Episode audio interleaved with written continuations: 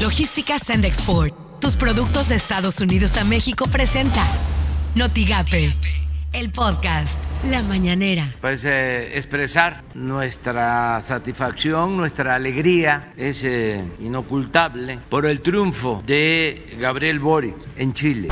En forma general tenemos un 142% más de resultados que la administración anterior y esto eh, se ha logrado por la coordinación de todas las autoridades que participan en la estrategia. Con el 31% de esos resultados ha estado presente actividades de, de inteligencia de todos lo- los órganos de la Secretaría de Marina, de la Secretaría de la Defensa, el CNI, este, de la Guardia Nacional, todos participando. Esto suena en. Noticias MBS con Luis Cárdenas. Otras cosas que creo preocupan mucho más a los mexicanos. Analistas económicos en el sector privado, encuestados por el, por el Banco de México, ajustaron expectativas en torno al comportamiento de la inflación. O sea, ¿por qué rayos está todo más y más y más caro? Se ubicó en noviembre en 7.3%. Desde hace 21 años no teníamos una inflación de este tamaño, así de grandota.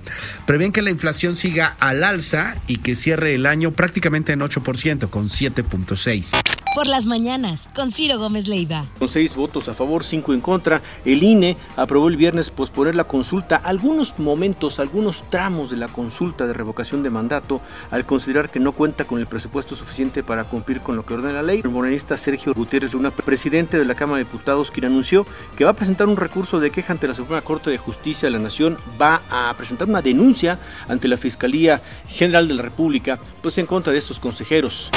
Así las cosas en W Radio. La Secretaría de Educación Pública dio a conocer el inicio del periodo vacacional de fin de año que inicia a partir de este lunes 20 y hasta el viernes 31 de diciembre del 2021, por lo que el personal educativo, así como la matrícula de educación básica del país, retomarán las actividades escolares el lunes 3 de enero del 2022.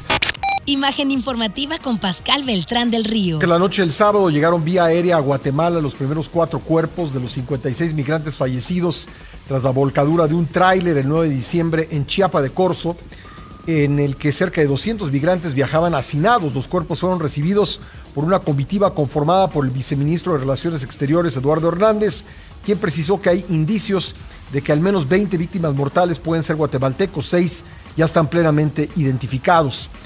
Editorial Notigape con Martín Cifuentes. Los operativos que el Instituto Nacional de Migración realiza para controlar o para disolver caravanas de migrantes que buscan llegar a la frontera han colocado a ese organismo, al Instituto de Migración, en uno de los primeros lugares por el número de quejas que se han presentado en su contra por violaciones a los derechos humanos. Y esto según un informe reciente de la Comisión Nacional de Derechos Humanos. No se les debe olvidar a los miembros del Instituto Nacional de Migración que los migrantes son humanos y que merecen un trato humano. Estas son las portadas del día de hoy.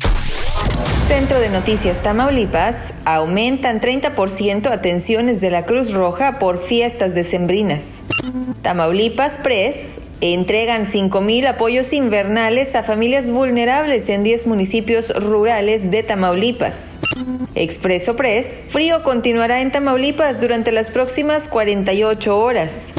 El Universal se endurece choque por aplazamiento de revocación. El financiero se atora plan de Estados Unidos sobre autos verdes. El economista, inversión fija en su peor nivel de los últimos siete años por la pandemia. Notigape, migrantes intentan cruzar a Estados Unidos tras falsa alarma de apertura del puente. Lo que tienes que saber de Twitter. Arroba político MX. INE aprueba extender vigencia de 4.6 millones de credenciales de elector que vencen en enero. Arroba expolítica.